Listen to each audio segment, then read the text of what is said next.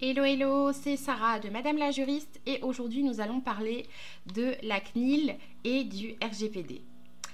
Déjà, euh, pour plusieurs personnes, déjà ça va être important de préciser ce que c'est que le RGPD, ce que c'est que la CNIL et aussi pourquoi euh, c'est important de se mettre en conformité pour éviter des amendes, des sanctions et euh, s'assurer en tout cas de respecter ses clients et prospects.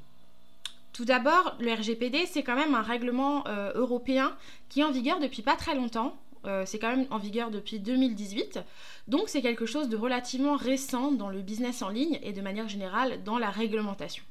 Parce qu'avant, qu'est-ce qui se passait? Donc la CNIL, qui est la commission nationale euh, qui, est consacrée à la protection de, des données personnelles, donc informatique et liberté en ligne, et d'ailleurs pas forcément que en ligne, mais en ce qui nous intéresse pour le business en ligne, euh, qui va quand même être un organe de contrôle assez conséquent. Et il faut savoir que chaque pays, en fait, euh, donc si on reste quand même dans le cadre de l'Union européenne, chaque pays a sa propre commission nationale euh, sur la protection des données personnelles qui est à même à, organiser donc des contrôles, à même à vérifier que vous êtes bien conforme au RGPD. Et donc, euh, le RGPD, ce règlement avant, euh, n'avait pas cette forme-là en fait. C'était pas le RGPD qui primait, c'était une déclaration obligatoire auprès de la CNIL. Donc pour s'assurer, lorsqu'on collectait des données personnelles, euh, pour s'assurer qu'on respectait bien les personnes qui nous confiaient ces données-là, qu'on avait bien un bon process de protection des données personnelles, ben on devait d'abord se déclarer auprès de la CNIL. Et donc là maintenant la tendance, elle s'est renversée en 2018. On part du principe que euh, l'entreprise doit être responsable et agir en toute transparence avec ses prospects et clients et sous-traitants et, euh, toutes les personnes qui peuvent travailler de près euh, ou un peu de loin aussi avec notre entreprise. Et donc de manière générale, la, la balance, elle a changé. La tendance, elle est plutôt vers la responsabilisation des entreprises. Mais quand on dit des entreprises, c'est vraiment toutes les entreprises. Il est obligatoire pour toute personne qui propose des services aujourd'hui et qui va collecter des données personnelles euh, de respecter le RGPD.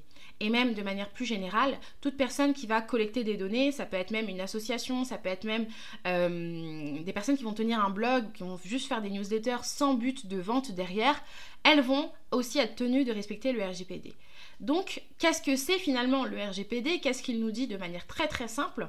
C'est qu'une personne qui vous confie ses données personnelles ne vous le fait pas pour toujours. Donc pour ça, il faut avoir un document fiable qui lui permet en fait de savoir qu'est-ce que vous allez faire avec ces données personnelles, quels sont ses droits, qu'est-ce qu'elle peut exercer comme droit, qui est responsable du traitement, qui euh, est le destinataire des données, elles sont stockées où ces données personnelles? En bref, quelque chose de simple, avec bien sûr un point important euh, qui est euh, la durée de conservation des données personnelles. Donc ça, on va le trouver où? On va le trouver dans votre politique de confidentialité. Alors, il y a plusieurs écoles, il y a des personnes qui vont les intégrer directement à la suite des mentions légales, et il y en a qui vont les mettre à part. Il y en a aussi qui vont rajouter, en plus de la politique de confidentialité, une politique de cookies. Donc tout ça, ça va être euh, des stratégies à adopter en fonction de votre situation particulière. Et donc vous pouvez très bien aussi trouver des conseils tels que des avocats ou tels que des consultants RGPD qui vont vraiment vous faire des solutions sur mesure.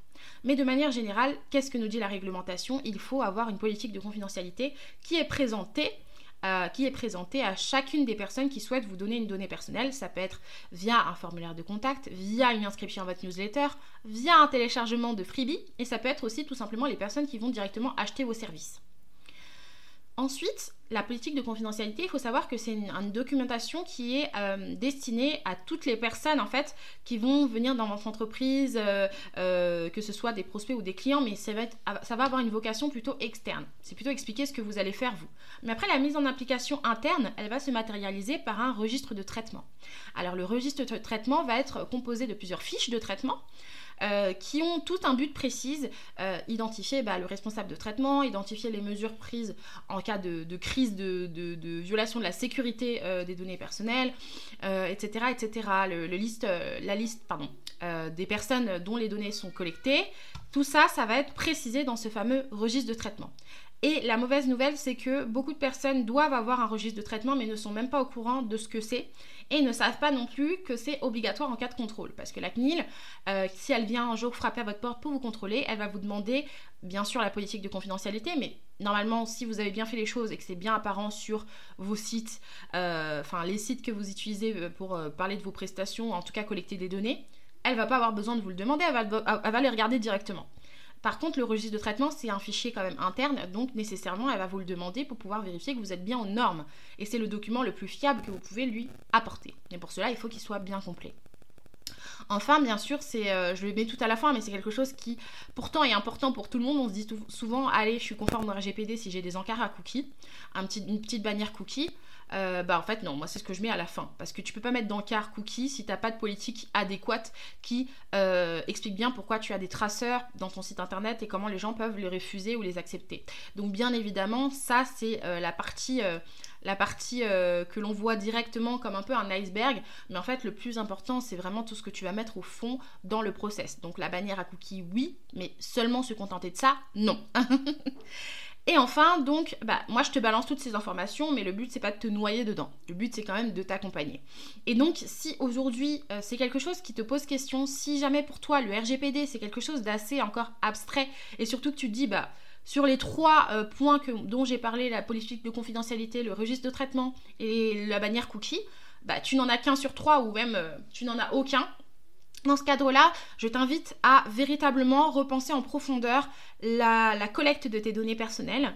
Et pour cela, j'aurai l'aide euh, d'une ancienne salariée de la CNIL qui a 10 ans d'expérience, plus de 10 ans d'expérience dans le domaine du RGPD, qui, euh, qui travaille dans le service juridique euh, de boîtes qui ont déjà été contrôlées, etc.